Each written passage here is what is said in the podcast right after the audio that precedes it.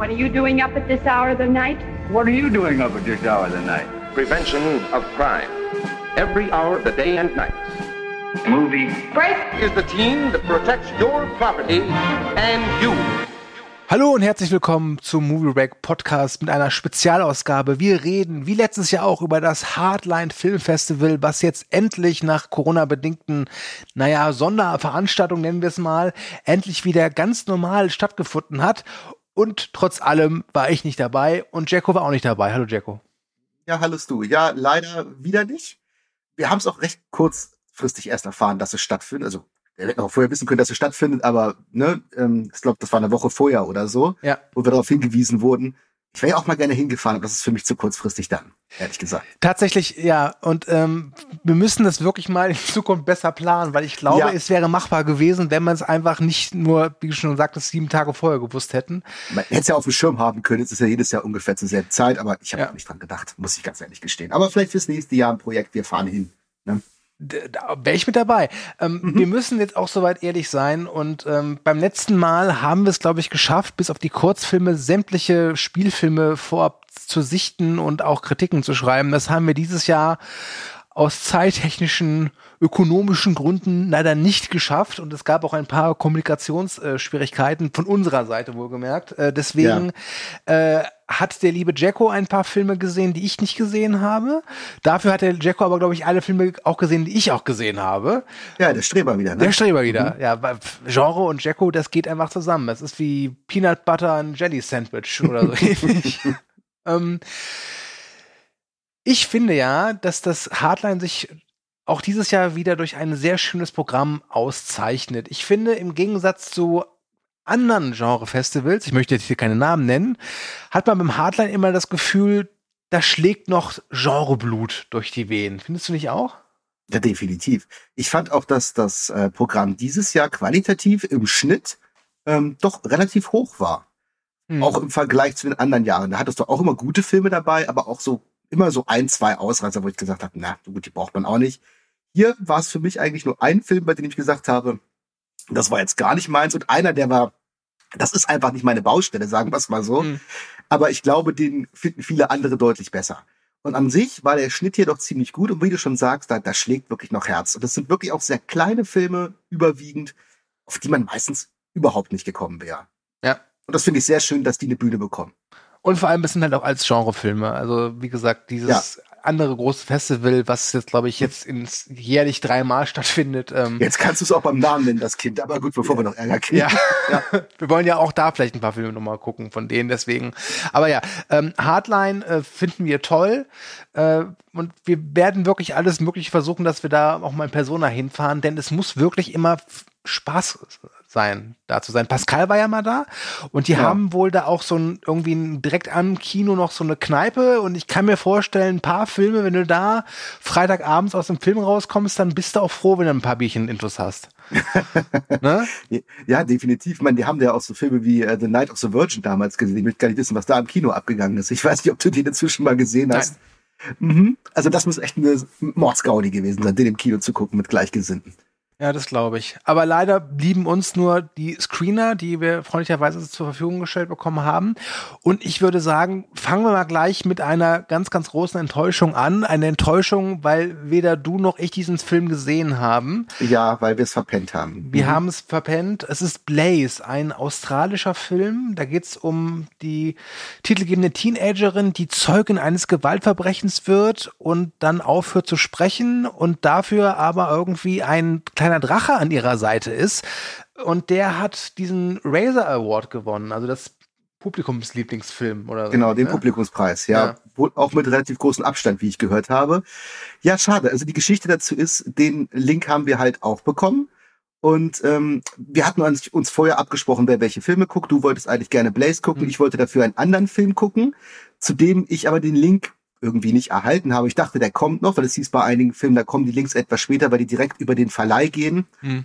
Und ähm, ja, dann blieb Blaze immer so ein bisschen liegen. Ich habe noch auf den anderen Film gewartet. Äh, Ich wurde einfach scheinbar nicht in den Verteiler gesetzt und deswegen habe ich diesen Link nicht bekommen. Und als wir dann Blaze endlich gucken wollten, der war leider zeitlich limitiert. Ja. Was wir ehrlich gesagt auch nicht wussten. Da stand halt drin, den kann man nur von einmal von einem Rechner gucken. Deswegen war klar, da müssen wir uns aufteilen, wer den guckt. Mhm. Aber da stand halt nicht, der läuft irgendwie nach zwei Tagen ab. Und als wir es dann gucken wollten, war er leider abgelaufen, Ja. umgelaufen. Und wir haben leider auch noch andere Tätigkeiten, die wir ausüben müssen. Das Natürlich ist- ist so ganz leider nebenbei. Ja, Ja, ja. Ähm, ich muss sagen, äh, also als ich, als das dann hieß so, okay, wir können den nicht mehr sehen, war mein, ja, dachte ich so, okay, ich, ich halt's aus, aber jetzt äh, hört man so nur die besten Sachen über diesen Film. In der Tat. Äh, Es ist schon sehr ärgerlich. Ja, total. Weil der klang ja auch sehr interessant. Aber gut, ist halt wirklich dumm gelaufen. Wir geloben Besserung beim nächsten Mal. Dafür haben wir eine ganze Menge anderes Zeug gesehen. Und das war auch im Schnitt, muss ich mal vorweggreifen. Ich war sehr positiv angetan von den meisten Filmen, die wir gesehen haben. Also ich, du hast mehr geguckt als ich. Ähm, ist, ich, ich hatte so für mich das Gefühl, dass ich im letzten Jahr, aber da habe ich auch, wie gesagt, mehr gesehen, irgendwie mehr für mich gefunden habe. Ja, das kann ja immer sein. Das ist auch so eine Wundertüte hier, weil das sind ja auch Dinger da.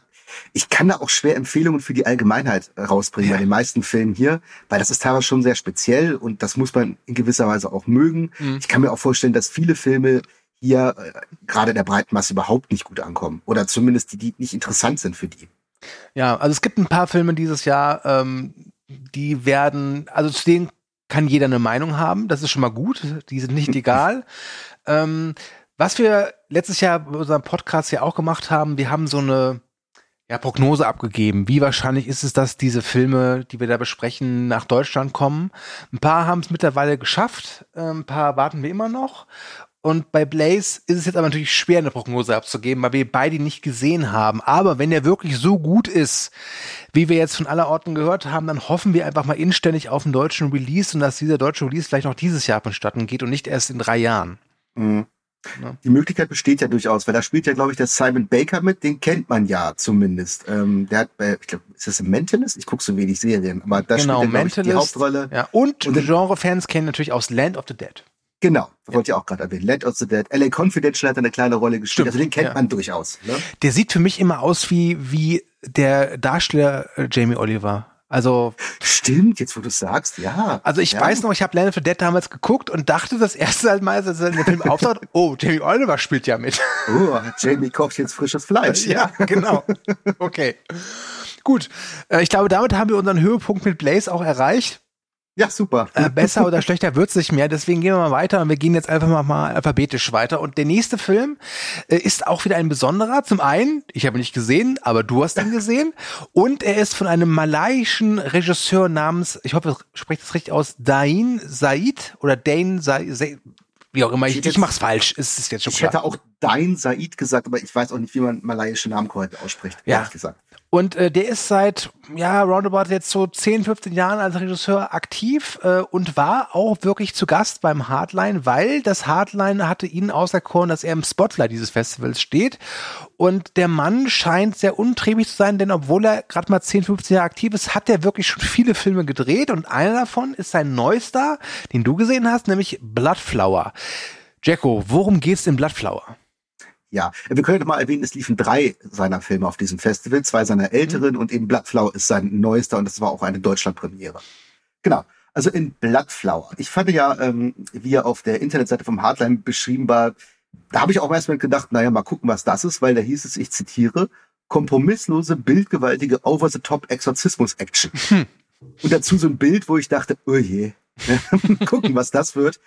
Aber ähm, ja, der war die erste richtig positive Überraschung dieses Festivals für mich. Also es geht im Prinzip um einen ähm, Jungen, einen Teenager, dessen Namen ich gerade nicht parat habe, aber ähm, der verfügt quasi über ja übernatürliche Fähigkeiten. Er kann, ähm, ich weiß gar nicht genau, wie es im Film nochmal beschrieben wird. Er hat die dritte Sicht oder sowas. Also er kann äh, Tote sehen beziehungsweise Dämonen und Geister sehen. Also er kann übernatürliche Dinge sehen, die andere nicht wahrnehmen Mhm. können.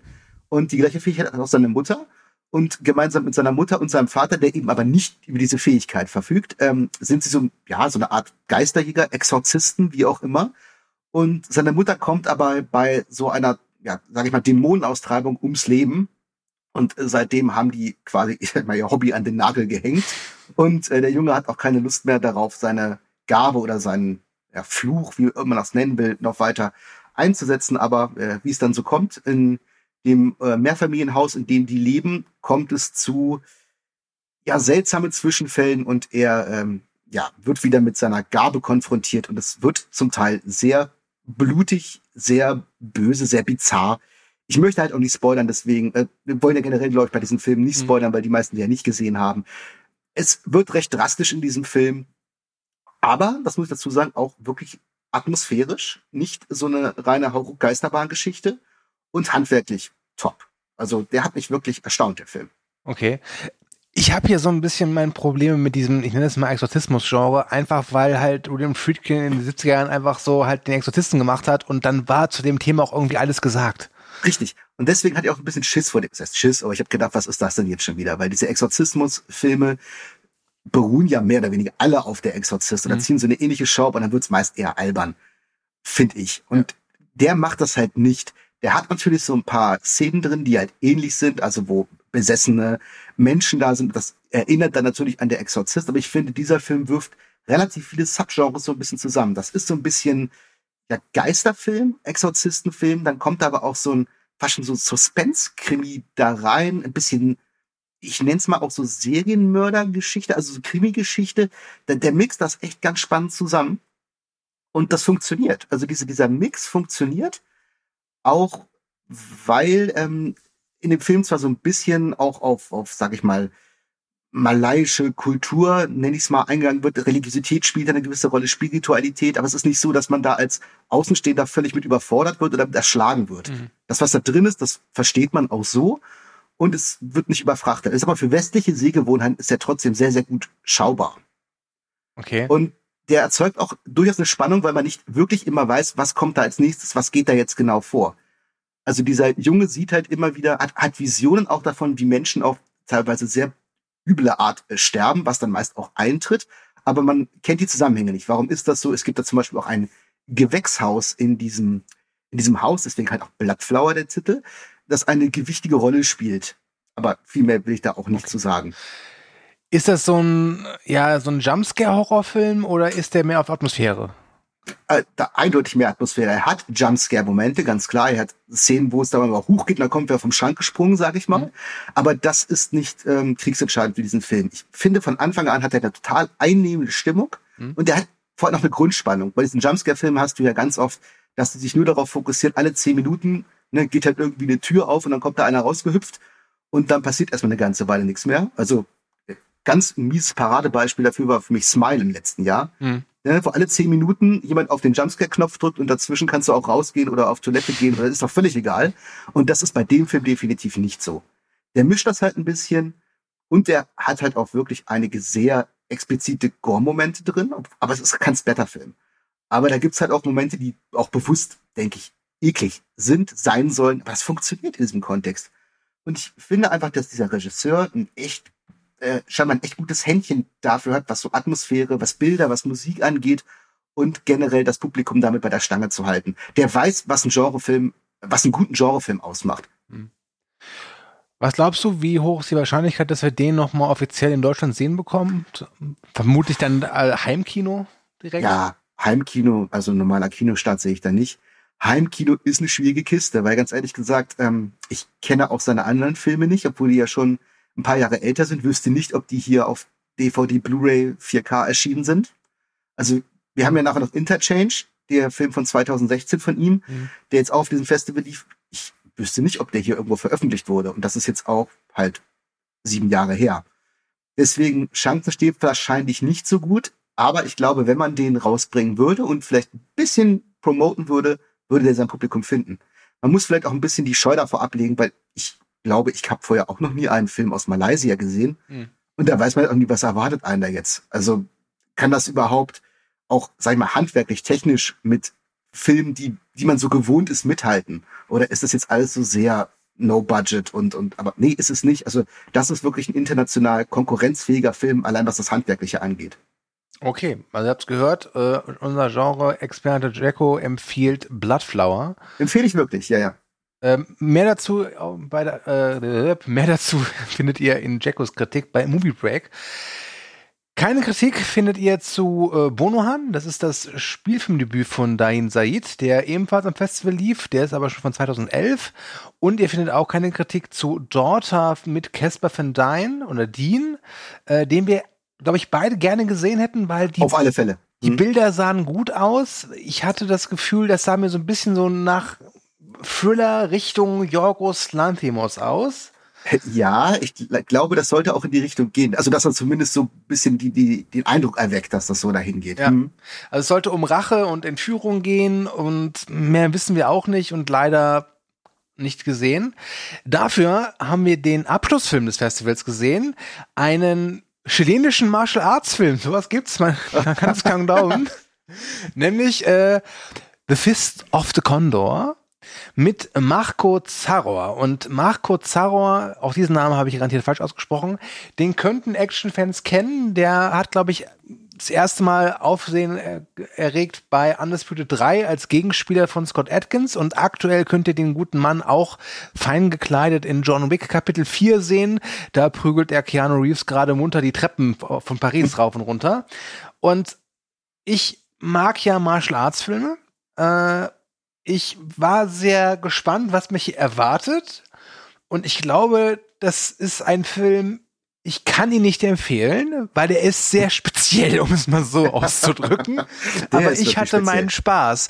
Denn ich glaube tatsächlich, das ist so eine, so eine Melange an Filmen. Das ist zum einen durchaus ein ernst gemeinter Martial Arts Film, der wirklich auf die großen Klassiker der 70er Jahre schielt, vornehmlich aus Hongkong und China. Gleichzeitig ist es aber auch, wie ich finde, eine relativ klare Parodie. Und ich kenne deine Wertung. Und ich weiß, meine Wertung ist 2,5 Zähler höher als deine. 1,5. 1,5. Oh, pardon. Ja, ich und Mathe, siehst du mal. Ja, siehst du. Ja. Ähm, was war denn dein Gefühl, als du den Film dann gesehen hast und er war vorbei? ich kann dir sogar mein Gefühl nach der ersten Viertelstunde sagen. Ja. Also ich war erstmal total froh, als es, äh, als wir die Liste der Auswahl der Filme gesehen haben und du sofort geschrien hast, den willst du machen, dachte ich, na Gott sei Dank. Also ich wollte ihn halt sehen, aber ich wusste ganz genau, ich bin da echt nicht der richtige Mann für. Weil ich gucke halt wenig Martial Arts Filme und gerade auch diese, diese Martial Arts Filme aus den 70er Jahren, wo der eben auch drauf anspielt, diese Hongkong Kung Fu Filme. Das ist überhaupt nicht meins. Da habe ich auch sehr, sehr wenig gesehen, das muss ich dazu sagen. Ich glaube, ich habe noch nie einen Bruce Lee Film gesehen Hm. oder so. Deswegen wäre ich da völlig der falsche Ansprechpartner für und könnte den auch gar nicht richtig bewerten, weil, ne, wie gesagt, bin, ist nicht meine Baustelle. Und als ich den angefangen habe zu gucken, ich war echt nach 20 Minuten schon maximal verwirrt, eben aus den Gründen, ich habe gedacht, ja, was ist das denn? Ist das jetzt wirklich eine Hommage an diese Filme? Weil alles, was ich davon so grob mal gesehen habe, geht ja auch sehr in die Richtung. Aber äh, äh, ist das, ist das eine Parodie? Weil einiges ist wirklich so obskur, aber das waren diese Filme ja damals auch. Hm. Und ich wusste halt teilweise nicht, was dieser Film von mir will. Ist das eine Parodie oder geht es ihm einfach nur darum, ein möglichst ja, werkgetreue Hommage an diese, an diese Filme darzustellen? Und am Ende äh, des Films war ich auch wirklich in anderen Dingen verwirrt. Also sag mal so, es gibt ja, dieser der Hauptdarsteller, Marc Zaron, hat ja auch eine Doppelrolle, weil es geht ja um Zwillingsbrüder, um Rivalisierende. Mhm. Und dieser Film springt ja auch in der Zeit immer mal wieder hin und her. Ja. Und das Geile ist, dass diese, diese beiden Brüder auch immer in jeder Zeit fast total unterschiedlich aussehen. Mal haben die eine Glatze, mal haben die so ein langes Haar, mal haben die so Die besten. Perücken der Welt. Absoluter Hammer. Und ich war auch irgendwann total verwirrt, wer überhaupt wer ist. Ich bin da manchmal nicht lang gestiegen, welcher Bruder gerade welcher ist, weil der Film Ja. halt in Zeit, Frisuren und Look immer so hin und her springt, dass ich irgendwann gar nicht mehr wusste, wer ist denn der jetzt der Gute und wer ist der Böse. Da war ich irgendwann echt raus. Es tut mir leid. Ne? Ja. Äh, ging mir aber auch so. Und ich würde mich jetzt auch nicht als Martial Arts Experten ansehen. Ich glaube, ich habe ein paar mehr geguckt als du, aber ich bin auch Fan davon, jetzt wirklich da mich richtig auszukennen. Ich fand halt nur, aus meiner Perspektive war es so ein Film, der dem der will, glaube ich, eine Hommage sein und ist es auch. Und dem ist, es, und dem ist es aber bewusst, dass er diese, wenn er dieses, dieses bedingungslos eine Hommage sein, dann kommt das automatisch mit, dass du auch eine Parodie bist. Ähm, weil da halt eben die Sachen so teilweise so unironisch dargeboten werden, dass sie Ja. dann irgendwie schon wieder ironisch wirken. Ne? Ja, und das waren so ein paar Sachen, die haben mich dann auch, dann, die, die haben mir ein Schmunzeln abgerungen, aber ich wusste halt nicht, ist, darf ich da jetzt darüber lächeln oder ist das verboten? Also gerade diese, was war das, Season with No Legs oder was das war?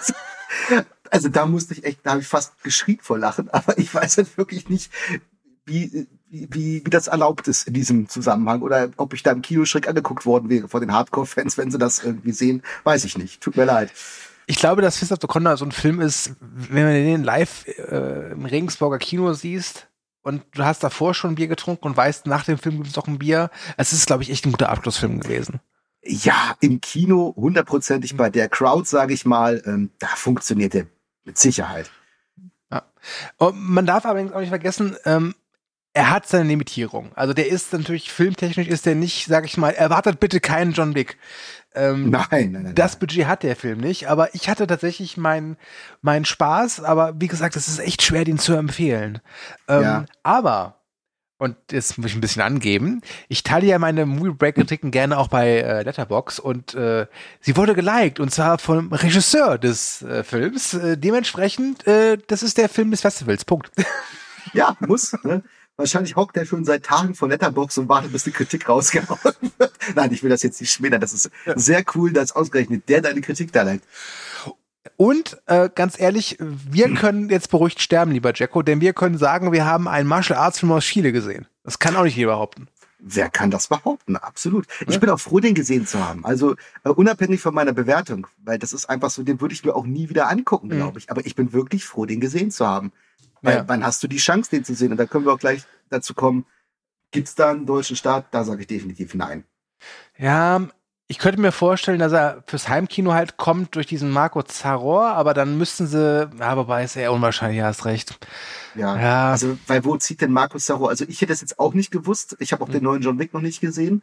Äh, Für mich war der unbekannt. Undisputed 3 habe ich auch nicht gesehen. Damit kann man natürlich werben. Ne?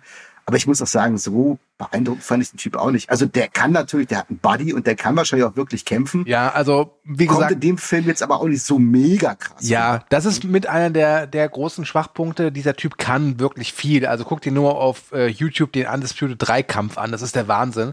Ja. Ähm, aber hier, also ich weiß nicht, ob ob es vielleicht an den Limitierungen lag oder weil er vielleicht irgendwie seinen äh, noch nicht richtig ranklotzen konnte, weil er andere Projekte hatte, die wahrscheinlich mehr Geld einbringen. Ich weiß es nicht. Ja, Vielleicht durfte er wegen John Wick nicht. Da haben sie Das gesagt, bitte kann- tu dir nicht weh. Ne? Das Ja. kann auch sein, weil ich wirklich überrascht war, wie viel Screentime der John Wick hat. Also wenn ich Okay. denke, dass Scott Atkins da so wieder nach drei Minuten so gefühlt abgefrühstückt wird, äh, hatte der wirklich viel. Aber gut. Fist Mhm. of the Condor, äh, ich glaube, wir beide würden sagen, wenn ihr Martial Arts Kino mögt, dann schaut mal rein, aber erwartet bitte nicht, dass es ein Fest wird. Der könnte euch gefallen, muss aber nicht. Ja, ich kann mir vorstellen, dass es Leute gibt, die den sogar lieben werden. Aber dann eben aus so nostalgischen Gründen. Ja. Und da musst du wirklich Hardcore-Fan sein. Ja. Hardcore-Fan äh, sind wir nicht von Flowing, weil den haben wir nicht gesehen. Das Ja, schade. Der hat mich aber sehr interessiert. Es, ich wusste gar nicht, dass es der Typ ist, der auch diesen Classic Horror Story gedreht hat, der bei Netflix zu sehen ist. Das habe ich dann im Nachhinein auch gelesen. Den habe ich allerdings auch noch nicht gesehen, weil der auch nur so mittelmäßig ankam, glaube ich. Ja, ich bin mir auch gerade. Habe ich den gesehen? Ich weiß es gerade gar nicht. Siehst du mal. Boah. Das ist ja meist kein so gutes Zeichen, dann wenn du ihn gesehen hast. Ja, aber ganz ehrlich, Netflix-Filme, ne? Ähm, Ja, Netflix-Filme, ja. ne? Obwohl zu einem Film, da habe ich mir spontan gedacht, den wir noch besprechen werden, das wäre so ein typischer Netflix-Film, das wäre aber einer der besseren. Okay. Da könnte ich mir vorstellen, dass die den vielleicht aufkaufen für ihren Content. Okay. Äh, meinst du damit Hunt Her, Kill Her? Exakt. Ha! Ja, weil das wäre so ein Film, den könntest du bei Netflix super, glaube ich, rausschmeißen, äh, ohne das jetzt despektierlich zu meinen. So, das wäre dann einer der besseren, wo man sagt, ach, da lohnt sich das Abo ja doch mal. Ich muss sagen, also, ähm, wir haben den beide gesehen. Ähm, Mhm. Du hast die, wer hat die Kritik geschrieben? Du, ne? Ich, ja, ja. Ja. Und der Film, ich habe ihn zuerst geguckt und der Film fängt an mit dem Vorspann und mir klar, ist toll. also der fängt halt an mit so einer Kamerafahrt durch dieses durch dieses Lagerhaus, also der ganze Film spielt halt da Ja. und der Score ist halt dezent angelehnt an John Carpenter. Dezent. Ja, aber der hat mich echt bei diesem Vorspann schon so ein bisschen gehuckt. Mich weißt auch. Du, du hast, du hast diese eine Kamerafahrt durch diese Halle und aufgrund der Inhaltsbeschreibung weiß man auch relativ da schon, das wird sich alles nur da abspielen. Und dann ballert er diesen Score raus. Und ich habe ja alle Filme mit, äh, mit Kopfhörer äh, gehört, weil ich die alle beim Laptop geschaut habe. Ich musste ein bisschen leiser machen, weil der echt rein donnert, aber ich fand's geil. Ja. Ähm, die Geschichte äh, handelt von Karen, die ihren erste Nachtschicht in einem neuen Job hat. Was ist das für ein Job? So Ja, äh, Hausmeisterin? so? Ne, Du hast, glaub, ich glaube, du hast die Inhaltsangaben beim Movieback reingepflanzt, ne? Du hast äh, Hausmeisterin, ich habe hier Reinigungskraft geschrieben, weil so ganz klar wird's nicht. Es Hm. heißt halt, Sie ist halt in dieser Lagerhalle, auch ganz alleine und muss mehr oder weniger sauber machen, aber auch gucken, dass da alles in Ordnung ist. Eine Mischung aus Nachtwächter und Putzfrau, würde ich jetzt mal sagen. Ja. Ne? Ja, also sagen wir mal Nachtwächterin, das, äh, ja. Und ja. ja, der, die Nachtschicht ist äh, nicht so geil, weil plötzlich maskierte Eindringlinge halt kommen und die Frau umbringen wollen. Warum, wieso, weshalb, das erfährt man im Laufe des Films. Ähm, und das ist ein sehr straighter Genrefilm. Der geht halt mhm. wirklich äh, 90 Minuten, der, der kein Gramm Fett zu viel. Der hat auch keine sonderlichen Überraschungen, sage ich mal. Also als dann herausgekommen ist, wer das ist und warum, war mir auch so, ja, es war klar. Also das war die eine Option, die man hatte. Ja. Entweder das oder irgendwas ganz überraschendes. Oder Außerirdische, genau. Das war ja, oder es war halt dann doch das. Ja. Aber das ist auch völlig egal. Also hier geht's ja wirklich nicht um Inhalte oder um Twists oder weiß der Kuckuck was. Und das hat mir an diesem Film eigentlich echt ganz gut gefallen. Der hat auch eine, eine minimale Einleitung eigentlich nur. Das dauert zehn Minuten. Ne? Du mhm. siehst diese Person, die wird da irgendwie eingewiesen in ihrem Job, dann machst du dies, dann machst du das, dann ist es schon Nacht, sie ist alleine. Und dann der Titel. Ich meine, der heißt Hunt Her Kill Her. Was passiert wohl in diesem Film? Das, das ist ja völlig egal. Da musst du nicht irgendwie drauf gucken, große Entwicklung. Nach einer Viertelstunde geht's da halt los. Und dann ist das straight, ähm, straight durch bis zum Finish für das, was er ist, dieser total limitierten, sag ich mal, Darstellung, mhm. ist der, ist der echt gut gemacht. Das, ähm, das einzige Problem, was ich halt mit dem irgendwo hatte, dass der natürlich sehr äh, irgendwann so ein bisschen repetitiv ist. Also der steht sich ja auch irgendwann, tritt er so auf der Stelle, weil mhm. das über 90 Minuten durchzuziehen, wenn du nach einer Viertelstunde schon das Gaspedal trittst, wird halt ein bisschen schwierig, weil natürlich, sie versteckt sich die ganze Zeit vor diesen Leuten. Ab und zu muss er mal einen Nahkampf gehen und dann stirbt dann einer von denen und dann versteckt sie sich wieder. Das ist jetzt halt, ähm, ja klar, du, mhm. du neigst dazu Wiederholungen und musst irgendwie die Zeit bis zum Ende so ein bisschen überbrücken. Ja. Aber das macht er hier halt mit Tempo. Das macht er auch durchaus mit Theater, weil wenn es zur Sache geht, ist es auch ziemlich deftig, muss ich sagen. Mhm. Und das macht er vor allem durch eine sehr geschickte Inszenierung. Und die möchte ich hier wirklich an der Stelle loben. Ne, Kamerafahrten, was auch dieser Vorspann ja schon andeutet, hat er hier auch wirklich gute, der hat gute Bilder drin. Der hat einen tollen Soundtrack und vor allem das Sounddesign mochte ich sehr bei dem Film. Der setzt halt sehr viel auf Geräusche. Also ja. wie Geräusche wirken. Ne? Wenn da irgendwo was runterfällt und das klirrt oder da, da, da knackt was oder so, das hat, das, das bindet er sehr geschickt für die Spannung und für die Atmosphäre mit ein. Es gibt da eine Szene, sie ist dann irgendwann verletzt und versteckt sich irgendwo. Und dann hörst du so ein dumpfes Geräusch. Und das ist ihr Blut, was aus der Wunde auf so eine Metalltonne tropft. Und dadurch wissen die Jäger, wo sie sie suchen müssen. Und das wird auch durch die Soundeffekte wirklich gut rausgehoben. Mhm. Und das sind so viele kleine Details, die mochte ich an dem Film. Ja, also ich fand den auch wirklich gelungen. Der hat ja auch mir Spaß gemacht. Ich habe ein bisschen mein Problem mit den mit der mit den Schauspielern, sage ich mal. Hm, ich ähm, glaube, ich weiß, was du meinst, ja. Also ich finde äh, die Hauptdarstellerin, diese Natalie Terrazino, die macht ihr Dinge wirklich gut. Aber ich weiß nicht, warum diese Jäger, hm. sobald die halt, also äh, die, die wirken so rein optisch mit ihren Masken und diesen großen Messern und Macheten wirken die schon unheimlich und bedrohlich. Aber sobald die halt eben menscheln, sage ich es mal, mhm. tun sie mir fast ein bisschen leid. also was mich ein bisschen gestört hat, war dieses Voice-Over. Ja. Also, weil die haben natürlich nicht, äh, die mussten das natürlich nachsynchronisieren, wenn die sprechen, weil mit den Masken und so. Und das hört sich sehr merkwürdig teilweise an. Ja. Weil das auch noch so extra verzerrt wurde, damit das so ein bisschen bedrohlicher klingt. Und das hört sich ehrlich gesagt ein bisschen albern an. Ja. Und Schauspieler, ich, ich habe ja auch hier ähm, quasi auch in der Kritik geschrieben, eigentlich ist das, wahrscheinlich kannst du den Film sehr, sehr günstig drehen, weil sie ist die einzige Darstellerin, die immer anwesend gewesen sein muss. Ansonsten, ähm, die anderen sind alle maskiert und das könnte im Prinzip auch immer irgendwie der, der Regieassistent gewesen sein, bis auf die paar Szenen, wo die Maske mal runtergezogen wird. Da musst du halt die drei, drei Geistern ranbringen, die sonst nur zwei Szenen im Film ja. haben. Also, ne, es ist zumindest effektiv, sag ich mal, wie man das arrangiert hat. Mhm. Ne? Was ich ein bisschen blöd war, also wir spoilern natürlich nicht, aber am Ende gerade, also ja, das ist ja vorhersehbar, wer sie da warum äh, jagt. Und am Ende ist das teilweise auch ein bisschen dumm. Also ich weiß nicht, wie ich das sagen soll, ohne zu spoilern, aber der Täter bringt eine andere Person noch mit. Wo ja. ich mir gedacht habe, warum, warum machst du das? Das ist so dumm. Und das macht überhaupt keinen Sinn. Aber gut, okay. Es ist halt so ein Film. Darf man nicht so viel Wert drauf legen. Ja. Ähm, ich hatte im Vorfeld äh, schon ein paar Sachen über den Film gelesen. Äh, der lief ja in den USA schon auf ein paar Festivals. Das ist so ein typischer Festivalfilm, finde ich. Ja. Ähm, und er wurde öfters ver äh, verglichen mit diesem Your Next, den ich ja sehr mag. Äh, Mhm.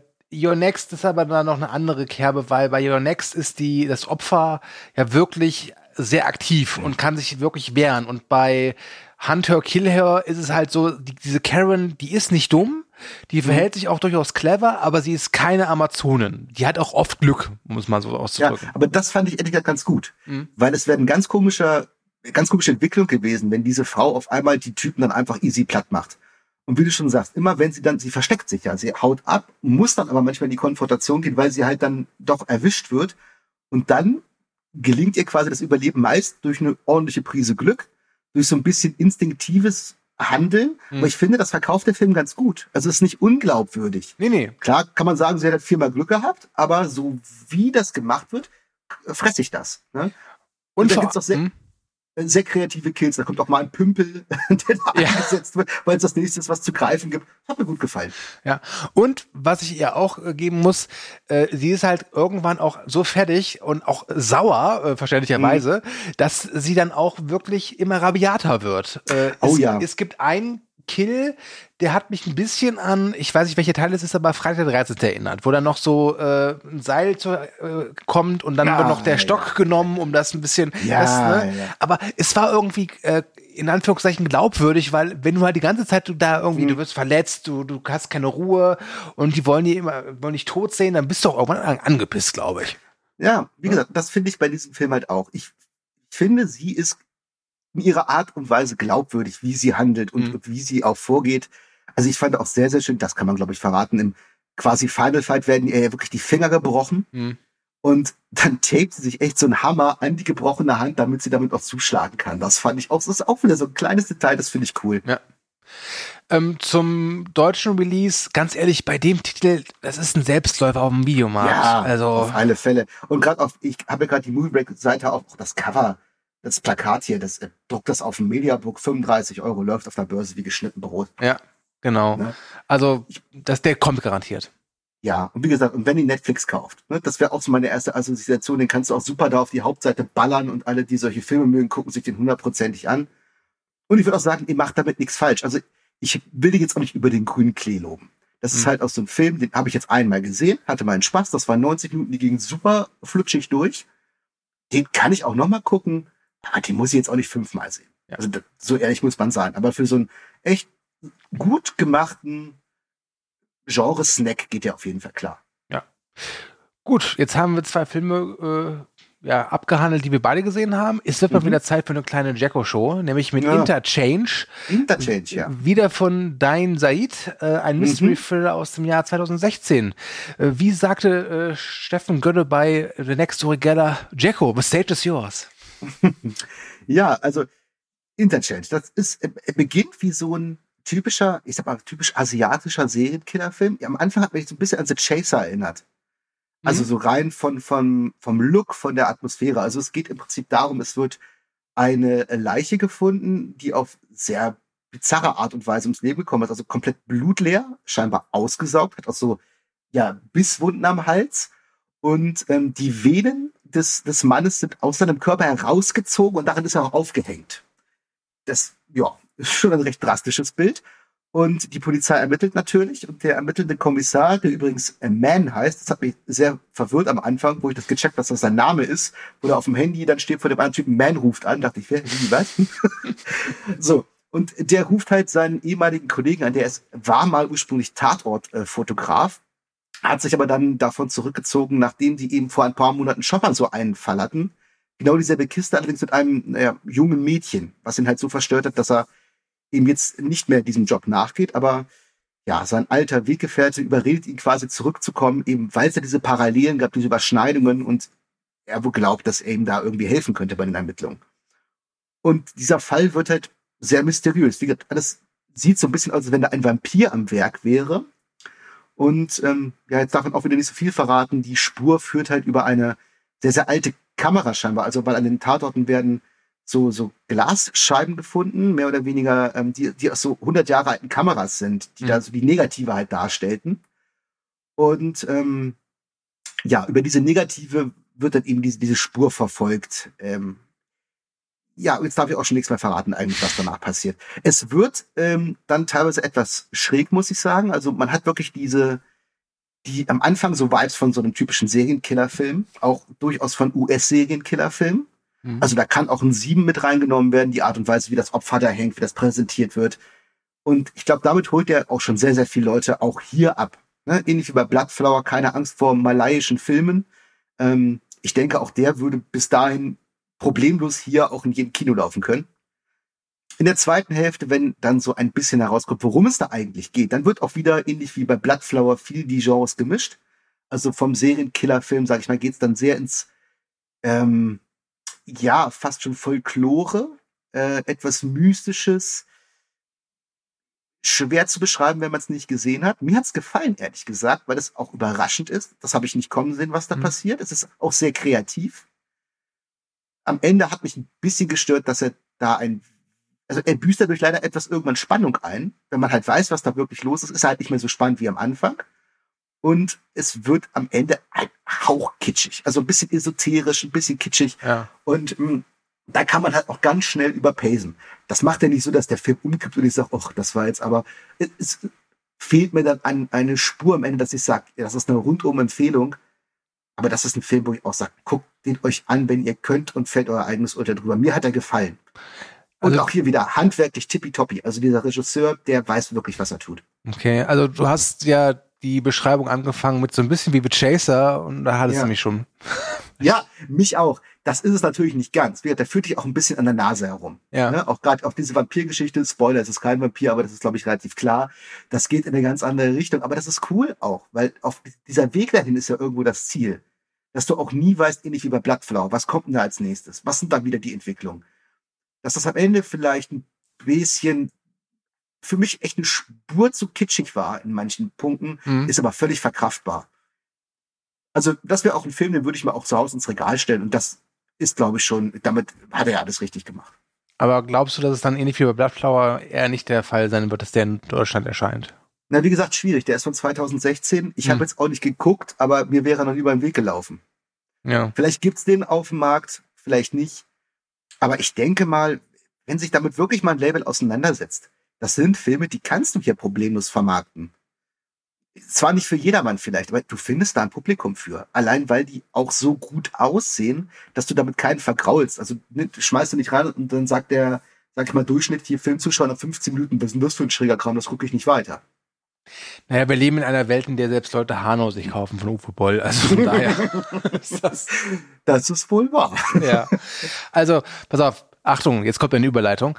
Ähm, wenn diese Filme jemals in Deutschland kommen, rauskommen sollten auf Blu-ray, DVD, Mediabook, dann würde ich dir einen davor zu Weihnachten schenken. Oh. oh. Und jetzt ist es Zeit für den Eröffnungsfilm, nämlich The Leech von oh, ja. Eric Penikoff. Ja, den habe ich äh, rezensiert, den haben wir beide gesehen mhm. und ähm, ich sag gleich vorweg, ich habe die Inhaltsangabe gelesen und dachte, oh, das wird sowas wie Cheap Thrills. Ich weiß nicht, ob du den kennst. Mhm. Ja, doch, klar, Cheap Thrills ist toll. Mhm. Wurde es dann aber nicht. Ähm, es geht um einen frommen Pfarrer, der versucht immer, er will die Leute verbessern, ja, ähm, mit dem Glauben und dann trifft er auf einen, ja, wie, wie soll ich das sagen, kein Hobo, so ein ja. White Trash. White, Dankeschön. White Trash. Ja. Das erinnert mich so ein bisschen an den Stromberg-Film. Das ist der Marvin. Er kommt aus einem sozial dysfunktionellen Assis. genau. Ja, meint er nicht auch mal einen Pimmel in dem Film? Genau. So? Ja, ja. Ich glaube. Ja. ja. Äh, also äh, ein White Trash, äh, White Trash, White Trash Pärchen nimmt er bei sich auf und versucht diese halt zum Glauben zu bekehren, zu einem besseren Leben. Äh, aber Überraschung, das läuft dann doch nicht so einfach. Und der, ja, was soll man? Ja, also auch bei sich aufnehmen ist ja wird ja mehr oder weniger von seiner Gutmütigkeit überrumpelt. Es ist ja nicht so, dass er das plant. Ne? Das stimmt, das stimmt. Ähm, und ja, es ist ein eine sehr schwarze Komödie Ja. Ähm, ich dachte wirklich, es ist vielleicht so eine Art Horrorfilm, äh, weil halt dieser Eric Pennycoff und auch die, der eine der Darsteller, Jeremy Gardner, die haben relativ viel mit diesem Joe Begos gemacht, der ja Bliss und zuletzt diesem Bloody Christmas oder wie er hieß, äh, Mhm. gemacht hat.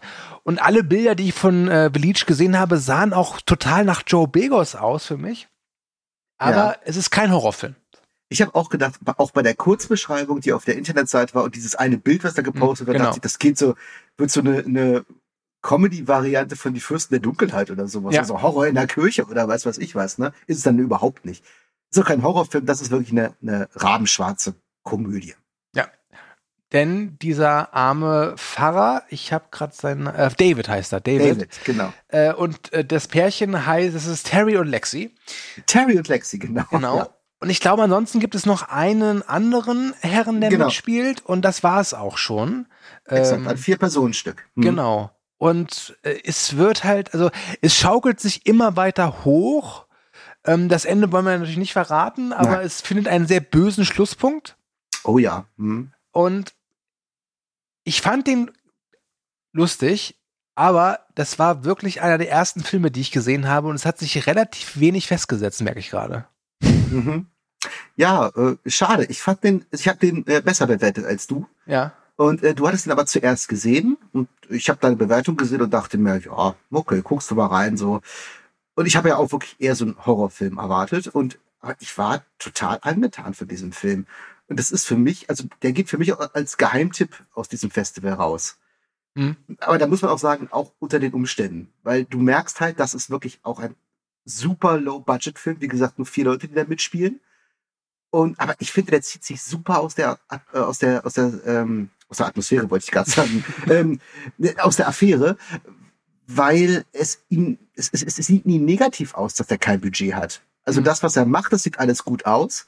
Und ich finde gerade auch die Darsteller, also den Jeremy Gardner, den kennt man ja durchaus auch. Und Mickey vs. The Dead war vor knapp zehn Jahren, der hat auch so ein Independent-Erfolg. Mhm. Und dieser Hauptdarsteller, ähm, wie hieß er, Graham Skipper, der den David spielt, ich fand den super. Der hat mich ein bisschen optisch an den alten Kevin Smith erinnert.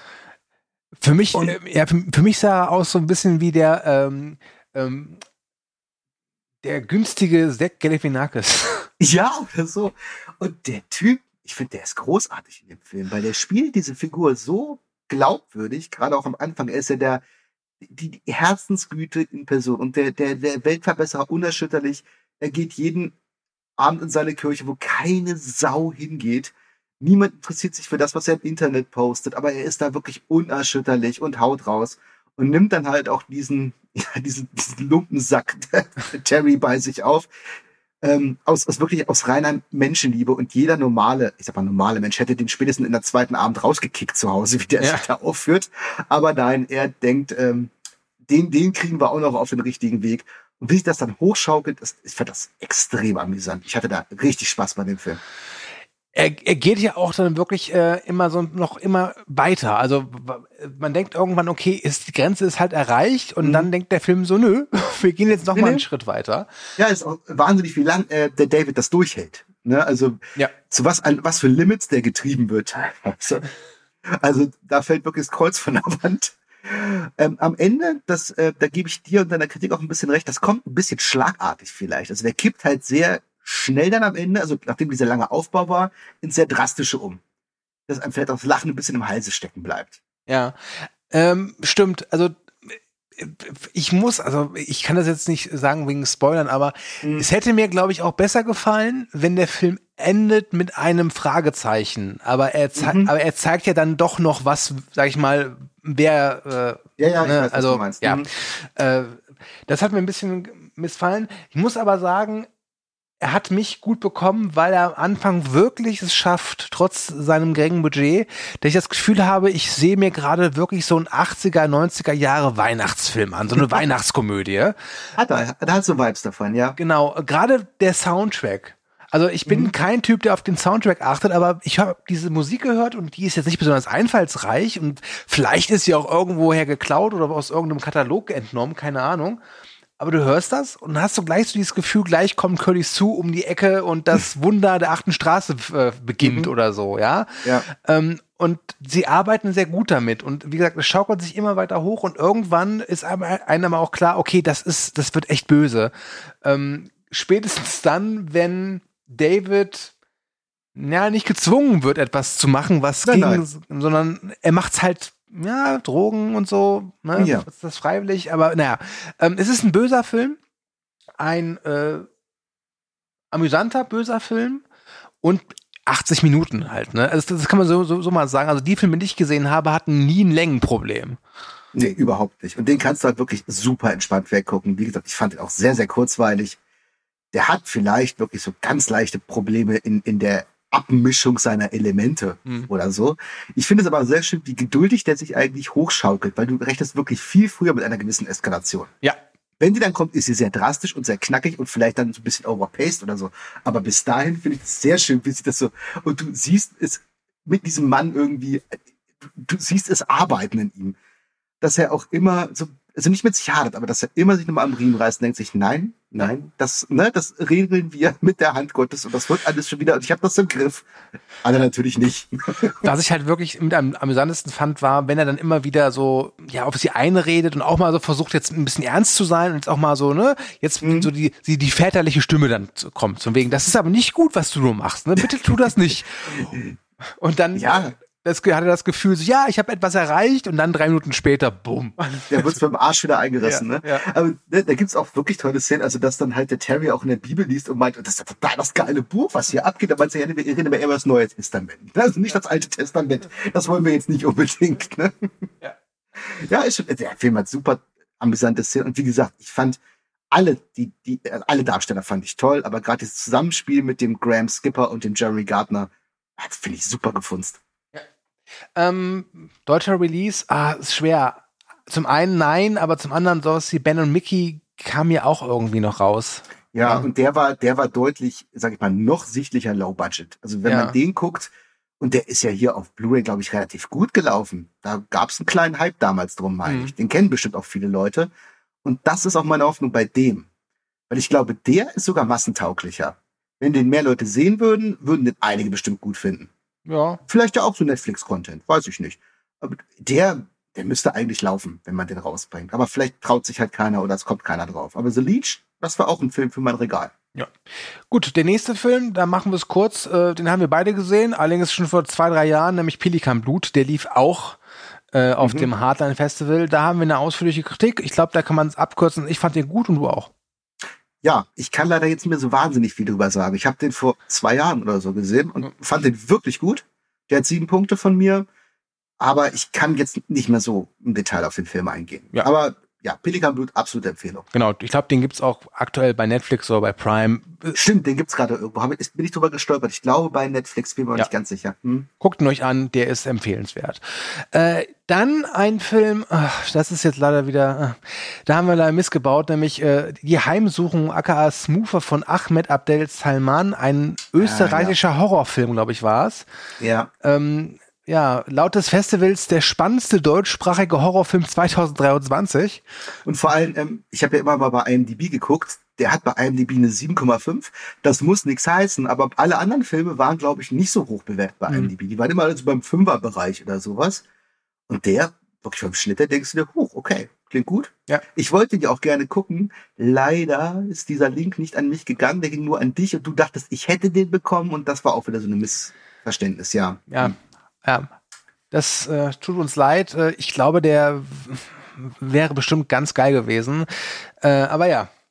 Auch wir sind nur Menschen. Von uns hört das zuerst. Jetzt ist es raus. Jacko ist auch nur ein Mensch. Und ich auch. Ja, und du hat wirklich einen Kopf. Also, ne, nicht überrascht sein. Na, vielleicht. Wie ist das? okay. Äh, jetzt aber zu einem Film wieder, den wir beide gesehen haben. Ich sogar schon vor einiger Zeit. Der lief nämlich bei, äh, wie heißt die, wie heißen die Fantasy Filmfest Sachen, die im Januar sind? White Knights oder so? Ja, ich dachte, wir erwähnen es nicht, aber ja, Ja. wahrscheinlich da. Hm? Ja, auf jeden Fall äh, Soft and Quiet, eine Blumhouse-Produktion, also die haben den Film dann eingekauft, als er schon fertig war. Äh, das Spielfilmdebüt von Autorenfilmerin Beth de Araujo. Ja, warte mal, ich muss mal gucken. De Araujo heißt es da wahrscheinlich. Araujo, okay. Wenn das denn Spanisch ist, Araujo. Ja, du kommst aus? Niedersachsen, du musst es wissen. Ja. Und ähm, ja, ich, äh, ich, ich habe es schon in der Kritik geschrie geschrieben. Es ist unglaublich schwer, finde ich, die über diesen Film zu reden. Weil um wirklich adäquat über diesen Film zu reden, muss man etwas verraten.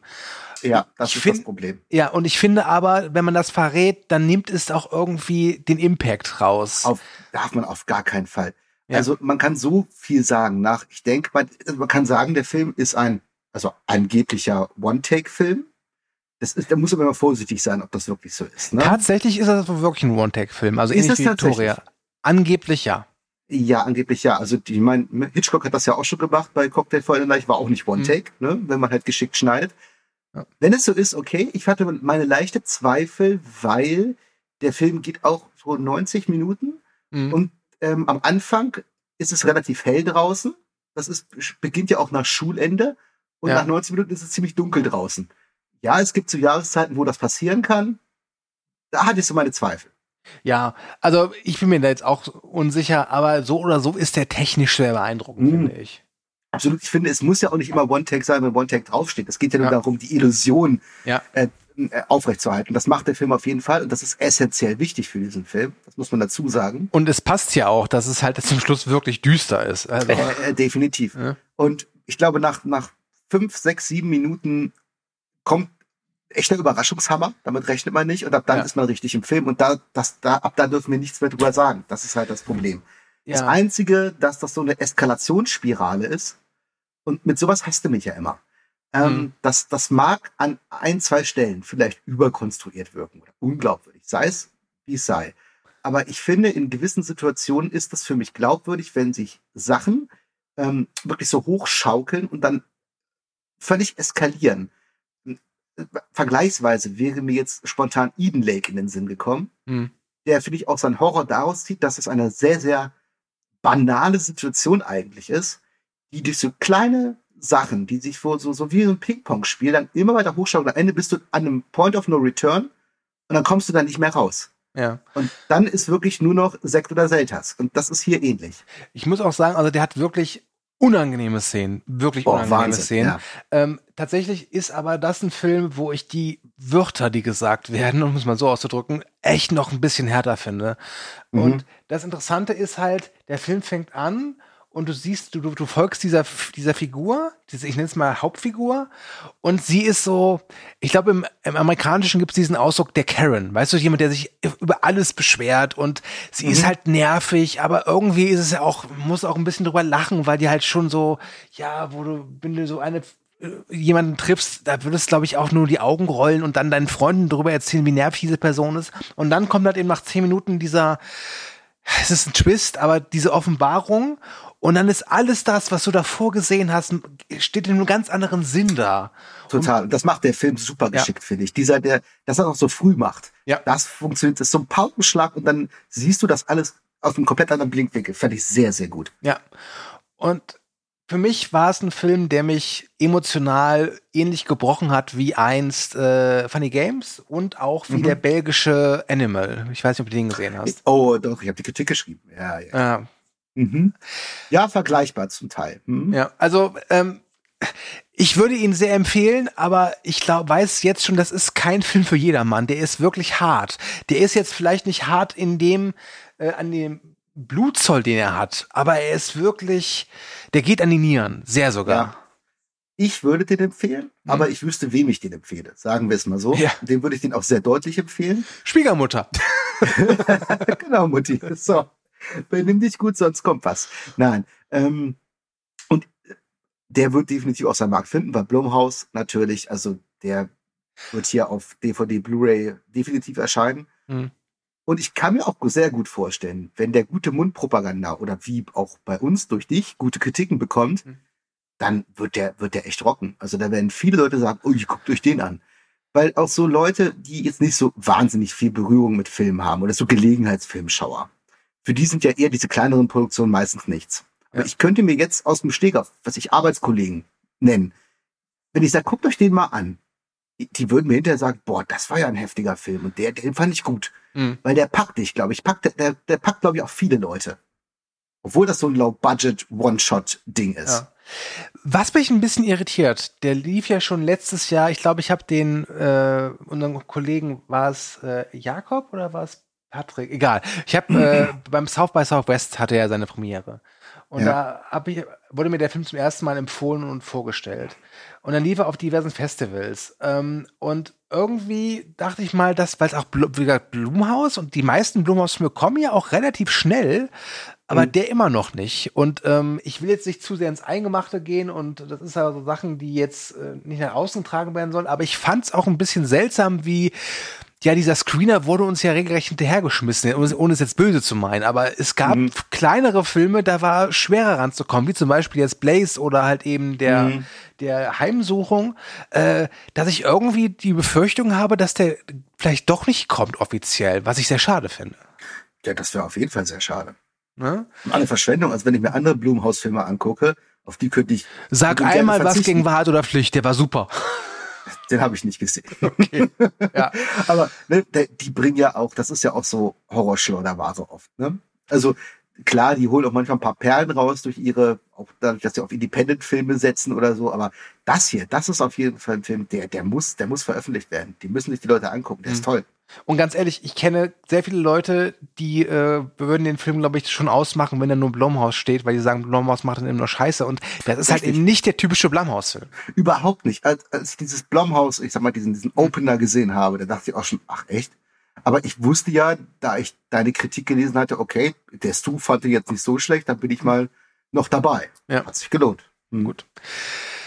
Ja, dann hätten wir es fast geschafft. Fast. Fast. Das Beste kommt zum Schluss, hätte ich fast gesagt, aber stimmt leider nicht. Ja, ähm, The Outwaters. Äh, kurz erklärt, äh, dieser Film hatte in der amerikanischen Horror-Bubble so einen kleinen Hype-Train, äh, weil der Trailer gezeigt worden ist bei den Screenings zu diesem kleinen Splatter-Film Terrifier 2. Habt ihr vielleicht schon mal von gehört? Und äh, er wurde dementsprechend halt wirklich ein bisschen abgehypt. Und jetzt haben wir ihn gesehen und ja, worum geht's? Ich weiß es nicht. Ähm, es geht um eine Gruppe von Filmemachern, die in der Mojave-Wüste ein, ich glaube, Musikvideo drehen wollten und Ja. dann verschwinden und es werden gefunden drei Speicherkarten. Kommt Blair Witch Project, ihr kennt die Chance. Mhm. Also, ne, es ist im Prinzip das gleiche wie bei Blair Witch Project, nur in der Wüste und gefühlt dreimal so lang. Und ähm, eine Sache hat dieser Film aber, und zwar dank dieses Films. Und ich habe jetzt schon wirklich auf diesen Podcast gewartet, äh, weil ich glaube, ich weiß jetzt lieber, Jacko, woher dein Name kommt. Also du heißt ja, sagen wir ehrlich, mit bürgerlichen Namen ein bisschen anders. Ja. Ähm, und als ich die Kritik geschrieben habe, mir fiel beim Cretatus nicht der deutsche Titel ein von Cannibal Holocaust, der Urvater des Found-Footage-Films. Und Ja. dann habe ich gegoogelt und es gibt ja in Cannibal Holocaust oder wie im Deutschen heißt, Nacken zerfleischt, eine Figur, die Jacko heißt. Bitte sag mir, dass das dein Name ist, also dass er daher kommt. Bitte. Ich würde es gerne, aber da mich meine Eltern schon in meiner frühesten Kindheit Jacko gerufen haben so. ähm, und es mich sehr wundern würde, wenn sie mich nach Cannibal Holocaust benannt hätten, beziehungsweise diesen, überhaupt jemals von der Existenz dieses Films was erfahren hätten. Das hat mich schwer gewundert. Ja, es wäre eine schöne Geschichte, leider ist dem Ah, nicht so. Weil ich dachte, Aber- ich dachte früher immer, äh, dass du vielleicht von Michael Jackson das hast, weißt du, wegen, wegen Jacko. Aber äh, nee. dann dachte ich mir so, nee, okay. Ja. Tatsächlich Rufname meiner Eltern seit, seit ich denken kann. Also Okay. die hätten mich auch gleich so nennen können. Keine Ahnung, was da los war. Ähm, nee, aber wo, schön, dass du Cannibal Holocaust erwähnst, weil ähm, da kann ich ja auch gleich mal zu meiner großen Liebe zu Found Footage Spielen sprechen. Ich finde, das ist ein total überflüssiges und überbewertetes Subgenre. Und Cannibal Holocaust ist, glaube ich, der einzige, wirklich, also selbst Blair Witch Project, das ist der einzige Found Footage Film, bei dem ich finde, da macht das richtig Sinn und da funktioniert das wirklich gut. Selbst ein Blair Witch. Ne? Ich war damals im Kino bei Blair Witch Project und habe ihn mir vor, äh, weiß ich nicht, drei, vier Jahren dann nochmal angeguckt, weil ich dachte, ja gut, mal gucken, wie findest du den heute?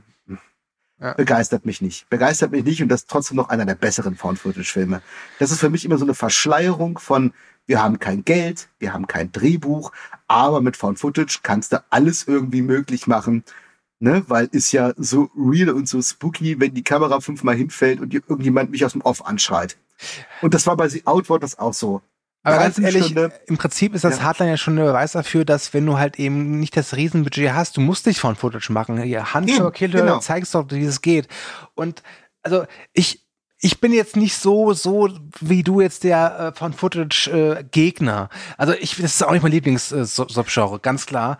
Aber also zeig mir doch, wie es gut geht. Ich finde, es gibt zu wenig Beiträge, die dir zeigen, wie es gut geht. Und ich ja. finde halt oft, es wirkt wie eine Entschuldigung für, wir haben kein Geld, wir haben keinen Bock, keine Ahnung, aber damit kriegen wir super einen Film irgendwie hin. Ja. Ich muss sagen, Outwaters war wirklich ohne es böse zu meinen, aber eine der schlimmsten Sichtungen, die ich bislang dieses Jahr hatte. Es war wirklich Arbeit für mich.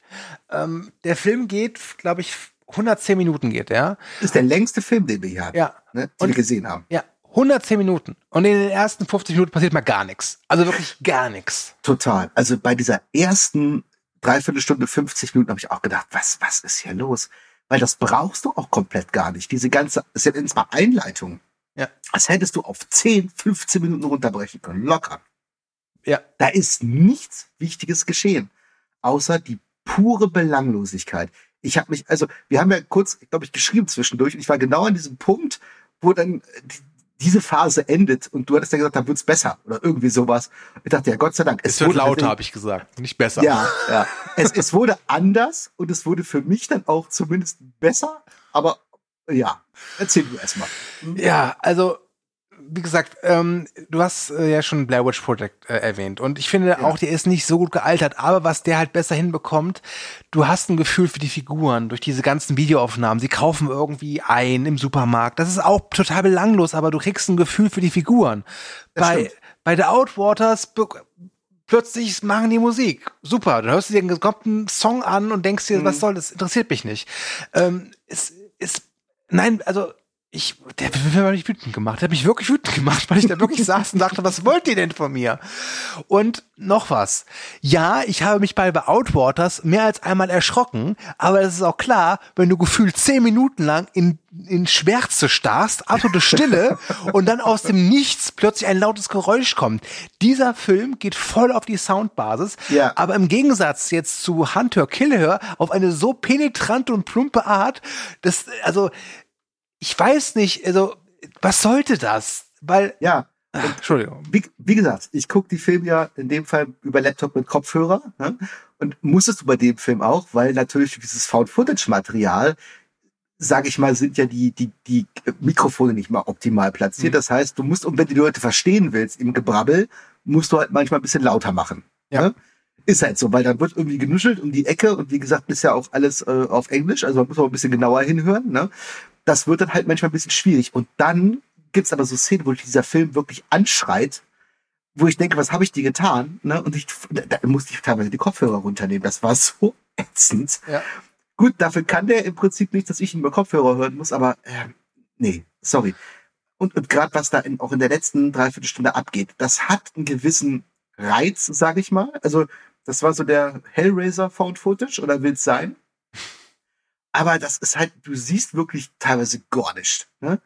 Es ist wirklich nur irgendwelche Lichtkegel, die du siehst, dann mal einen blutenden Fuß, dann schreit wieder wer rum und dann, das geht ja auch dann nochmal 50 Minuten. Ja. Ist ja nicht so, dass das die letzten 20 Minuten werden. Das ist dann nochmal knapp eine Stunde.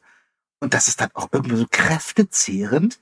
Ich glaube, ich weiß, was, was der Reiz dieses Films sein soll. Ist total bizarre, dass das so kippt und dass du auch wirklich gar nicht weißt, wo du da gelandet bist, am Ende ja auch keine richtige Erklärung dafür kriegst. Da wird dann so mit, mit so Art anderen Dimensionen, Zeitsprüngen geliebäugelt. Ähm, da wird ja auch mal kurz so ein Schild von so einer, scheinbar so einer Militärbasis eingeblendet, so, ne? Ja. Ähm, was auch immer da vor sich geht, du bekommst ja keine Antworten. Dafür bekommst du halt irgendwie dann rausgeschnittene Gedärme und einen Pimmel, der auf den Boden fällt. Und es ist, also ich, ich verstehe irgendwie, was der will, aber ich denke, das funktioniert für mich überhaupt nicht. Ich mag die Werbekampagne, die, die im Vorfeld gelaufen ist. Die fand ich wirklich toll. Die Poster sahen schön aus, hatten diesen Retro-Charme, aber das hat mich null ab, abgeholt, wirklich. Wie gesagt, ich habe mich oft erschrocken, weil es ist ja klar, ne? Äh, ja. Dunkelheit, plötzlich kommt ein lauter Ton ich finde auch, dass der Film, zumindest aus meiner Perspektive, komplett dabei versagt, so eine Art Mysterium aufzubauen. Du hast schon gesagt, du erfährst mhm. nicht so richtig, was es ist. Könnte alles sein, außerirdische Experimente, alles, Drogentrip, alles. Albtraum, alles, ja. Ähm, und er versucht auch irgendwie so ein bisschen so der Logik des Traumes oder Albtraumes zu folgen. Das, das schafft er aber in meinen äh, Augen auch überhaupt gar nicht. also der ist halt von vornherein für mich zum Scheitern verurteilt, weil nach 50 Minuten habe ich auch keinen Bock mehr. Also da kann der noch, mir noch so also entgegenplären. Es ist wirklich so, 50 Minuten lang passiert nichts und dann schreit der der die restlichen 50 Minuten einfach ins Ohr. Das ist Ja. es für mich der Outwaters und natürlich werden den auch viele mögen, das ist okay, äh, so schlimm ist er jetzt auch nicht, aber ganz ehrlich, ich hatte mich wirklich gefreut. Ich muss auch sagen, ich wusste gar nicht, dass es ein Found-Footage-Film ist. Ich habe halt stand nur, aber in der Beschreibung. ich lese sowas ja nicht. Ja. Ne? Ich, aber ähm, ich habe halt mitbekommen, dass da so eine Art ja Hype in der Horrorbubble ist. Und boah, nee, das war wirklich nix für mich. Also ich glaube, du hast ihm noch, glaube ich, äh, mehr Punkte gegeben als ich. Ich habe dem vier, du drei von zehn. Ja, Aber diese vier, das ist wirklich auch so ein bisschen Respekt, weil auch das ist natürlich ein Low-Budget-Film, keine Ahnung. Und ich finde, dass die in der letzten Hälfte, auch, auch wenn die viel zu lang ist und viel zu übertrieben und der hat, der, der generiert Momente, bei denen ich glaube, dass die funktionieren können bei einigen Leuten. Und Ja. ich habe schon ganz, ganz andere Found-Footage-Filme gesehen. definitiv. Also, also, dann muss man nur mal den neuen Blair Witch nehmen, ne, den von 2019 oder was, der ist beschissener. Weil dieser Film, egal wie langweilig er am Anfang ist und egal wie wenig der dir am Ende gibt, der hat so, so, der, der traut sich irgendwas. Also Mhm. das ist zumindest noch mal, ja, der, der Versuch eines Bizarren, nicht so ein glatt gebügelter Scheiß wie der neue Blair Witch, den, Blair Witch, den wirklich niemand braucht. Da ist der besser. Allerdings habe ich auch bei Letterboxd mal geguckt und da, die, die ersten Kritiken, die du zu dem Film siehst, die waren auch nicht so begeistert. Da werden so halbe Sterne rausgehauen und alle schimpfen über diesen Film. Also ich glaube, die Horrorbubble ist dann auch irgendwann geplatzt bei dem. Ja. Die mögen auch nicht so viele. Aber tatsächlich glaube ich, dass Outwaters der Film ist, wo die Wahrscheinlichkeit am größten ist, dass der nach Deutschland kommt. Mhm. Möglich, weil wie gesagt, Foul Footage zieht irgendwie immer. Warum, weiß ich nicht, aber es funktioniert. Weil die Menschen dumm sind, Jacko. weiß ich nicht. Oder weil es immer noch Leute gibt, die wirklich denken, uh, das ist original Filmmaterial, was ist da passiert? Genau, ganz ehrlich, Man weiß es ja nicht. Ne? Das sind die Leute, die auch diese RTL 2 Dokus sehen und denken sich, oh, Gott sei Dank geht es schlechter als mir. Weiß ich nicht. Das musste dasselbe Publikum sein.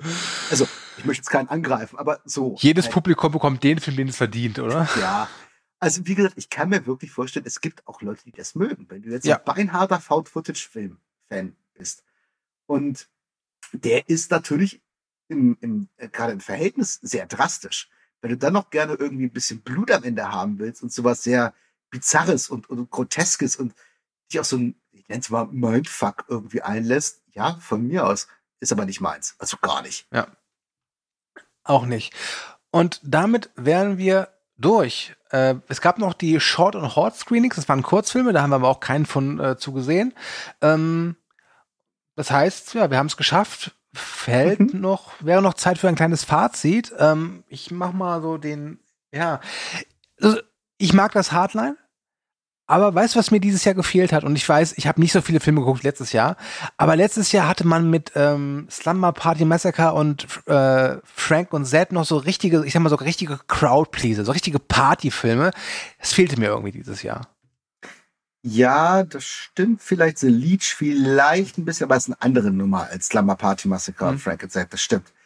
Ja, da fehlt vielleicht das, aber ich muss sagen, ich fand das Programm von dem, was wir gesehen haben, im Schnitt ziemlich gut. Ja. Der einzige Film, der mir wirklich, der mir gar nicht gefallen hat, oder war The Outwaters und auch da kann ich ihm noch so ein paar Gnadenpunkte geben. Und der Fist of the Condor, das, das ist halt echt nicht meine, meine Baustelle. Aber alles andere fand ich gut, bis sogar ziemlich gut. Und damit bin ich total Mhm. zufrieden dabei. Und wieder viele Sachen gesehen. Ich hätte mir niemals, glaube ich, vorher ein Bloodflower angeguckt oder ein Interchange. The Leech, klar, wenn ich die Chance gehabt hätte, ihn zu sehen, aber bekommst du die, weiß ich nicht. Ich war sehr zufrieden mit der Auswahl. Ja. Ob, warte mal, ob für Outwaters vielleicht einfach eine Art Making-of von Fist of the Condor ist? Hm, man weiß es nicht. Die Outward, das könnte alles sein. Das ist halt das Problem. Alles oder nichts, ne? Ja. Nee, aber, also, du, das, das sollte jetzt nicht heißen, dass das, das Programm scheiße war. Gott bewahre. Nein. Es ist, wie ich schon zu Beginn des Podcasts gesagt habe, wirklich sehr vielseitig auch wieder. Ähm, also da, da sollte, glaube ich, jeder was äh, finden. Nur so richtig so dieser, dieser Party-Effekt, so zumindest für zu Hause, ähm, der fehlte mir halt. Äh, ja, oder auch fürs Kino, weil ich glaube, so ein Frank in Z damals im Kino, da ist bestimmt ordentlich der Butzebär losgegangen. Ja. Und Slammer Party Massacre definitiv auch. Da, da hast du schon recht. Vielleicht fehlt dieser, ja, wo das Kino komplett eskaliert, wo du echt denkst, geil, da hätte ich gern in der, in der Menge gesessen. Hm. Vielleicht nicht, aber das kannst du auch nicht immer aus dem Hut zaubern. Das, das stimmt. Ja auch, hm. Ist halt nur schade, weil dieses Jahr halt eben das erste Mal wieder Hardline war ohne äh, Corona-Restriktionen, sondern so richtig. Hm. Das heißt wirklich wieder mit äh, Kneipe nach dem Kino und äh, der Hauptgrund, warum wir nächstes Jahr mal echt versuchen sollten, dahin zu fahren. Auf alle Fälle. Aber ich muss ja dann nochmal die Organisatoren loben, dass wir trotzdem so viele Screener bekommen haben. Yep. Weil die hätten ja auch sagen können, nee, ist live vor Ort, äh, gibt es nichts mehr online. Ne? Ja. Und wir hätten ja die Chance gehabt, fast jeden Film zu sehen. Ja. Also ich kann nur jetzt sagen aus der Filmrezessionsbubble, dass das Hardline immer sehr freundlich ist und äh, wirklich auch zu, der vorkommt. Äh, dass wir jetzt so viele Filme oder viele Filme jetzt auch übertrieben, aber einige Filme nicht gesehen haben, lag einfach daran, dass es nicht anders ging. Äh, ja. Aber äh, wir sollten wirklich mal schauen, so Knoten jetzt machen ins, ins Handtuch, wenn mhm. so Ende diesen Jahres, Anfang nächsten Jahres wirklich mal zu schauen, dass man da irgendwie mal guckt, dass man da vielleicht doch vor Ort, weil das, äh, also Jacko, wir beide vor Ort, das wäre lustig. Das wäre der Hammer, ich ja? sag dir. Ne? okay. Gut, ich glaube, wir sind durch. Ähm, Nochmal vielen ja. Dank ans Hardline Film Festival. Vielen Dank auch an euch da draußen, dass ihr euch das angehört habt. Sagt uns in den Kommentaren gerne, welche Filme euch interessieren oder wo ihr glaubt, dass ihr sie gerne gucken möchtet. Wie gesagt, bislang, glaube ich, gibt es keinen, der einen offiziellen deutschen Start hat. Außer jetzt Pelikan Blut, aber na gut, das ist ja, ja gut, ne? okay. Ne? Mhm. Ähm, wenn ihr uns sonst noch irgendwas Gutes tun wollt, dann könnt ihr uns gerne abonnieren bei den Spotify und wo man unsere Podcasts überall hören kann. Außerdem sind wir bei Twitter und bei Instagram, bei Facebook, glaube ich, mittlerweile. Nutzt doch irgendjemand Facebook? Egal. Ähm, ich sage Tschüss, danke fürs Zuhören und Jacko, dir gebe das letzte Wort. Ja, was soll ich da noch sagen? Du hast alles gesagt. Ich bedanke mich auch fürs Zuhören. Auf vielen lieben Dank nochmal an die Crew vom Hardline Festival, in erster Linie der liebe Flo, mit dem wir im Kontakt waren, der möglich gemacht hat, was möglich war und auch wenn wir es nicht immer optimal genutzt haben, weil wir geloben Besserung. Vielleicht sind wir wirklich nächstes Jahr mal live vor Ort. Ja, dann schönen Abend noch an alle und äh, wir hören uns.